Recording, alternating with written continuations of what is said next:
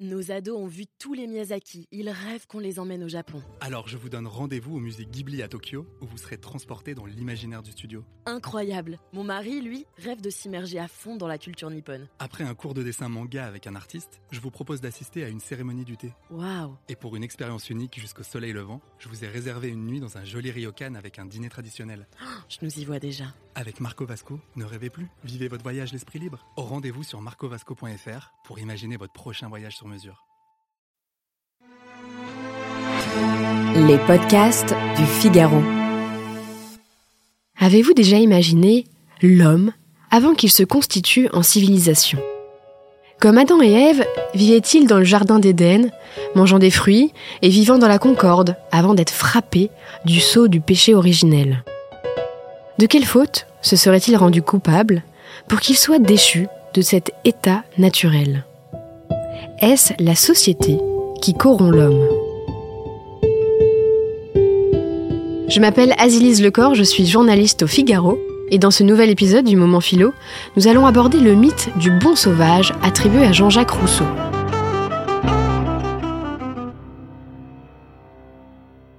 En réalité, le philosophe n'a jamais parlé du bon sauvage. Dans le discours sur l'origine des inégalités parmi les hommes, il développe une longue métaphore sur l'état de nature, un état pré-civilisationnel où l'humanité aurait été la plus heureuse. Attention, cet état de nature est une réflexion philosophique, pas une enquête archéologique, ni ethnologique, et encore moins historique. Rousseau imagine donc un état de nature où l'homme serait autosuffisant et cultiverait son bout de terre librement. Cet homme naturel se définit par deux caractéristiques principales, un instinct de conservation et une répugnance naturelle à voir souffrir ses semblables. C'est ce que Rousseau désigne par le concept de pitié naturelle. À l'état de nature, l'homme ne connaît ni le bien ni le mal et ne se soucie pas des lendemains.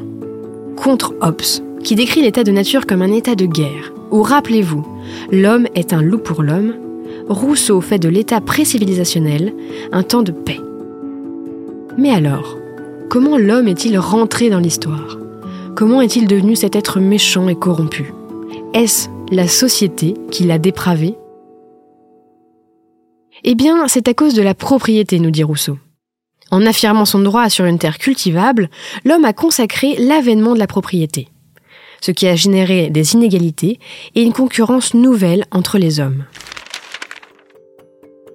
Le principe de toute morale est que l'homme est un être naturellement bon, aimant la justice et l'ordre, qu'il n'y a point de perversité originelle dans le cœur humain, et que les premiers mouvements de la nature sont toujours droits.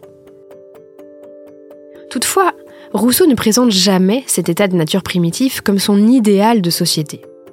Cet idéal réside plutôt dans la construction d'une civilisation plus tardive où les hommes sont regroupés en familles et en villages, au sein desquels ils peuvent jouir du fruit de leur travail.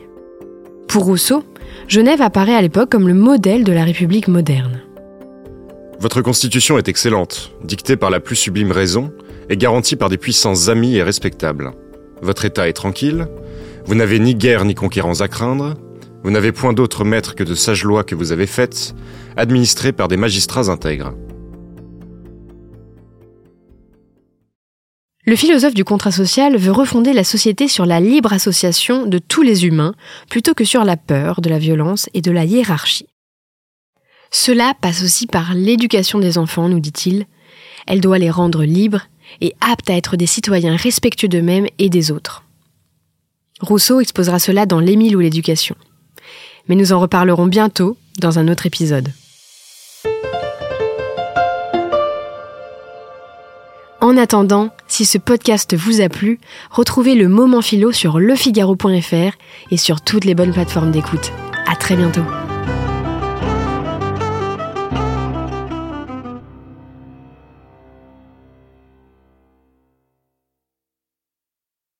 Nos ados ont vu tous les Miyazaki. Ils rêvent qu'on les emmène au Japon. Alors je vous donne rendez-vous au musée Ghibli à Tokyo, où vous serez transporté dans l'imaginaire du studio. Incroyable. Mon mari, lui, rêve de s'immerger à fond dans la culture nippone. Après un cours de dessin manga avec un artiste, je vous propose d'assister à une cérémonie du thé. Waouh. Et pour une expérience unique jusqu'au soleil levant, je vous ai réservé une nuit dans un joli ryokan avec un dîner traditionnel. Je nous y vois déjà. Avec Marco Vasco, ne rêvez plus, vivez votre voyage l'esprit libre. Au rendez-vous sur marcovasco.fr pour imaginer votre prochain voyage sur mesure.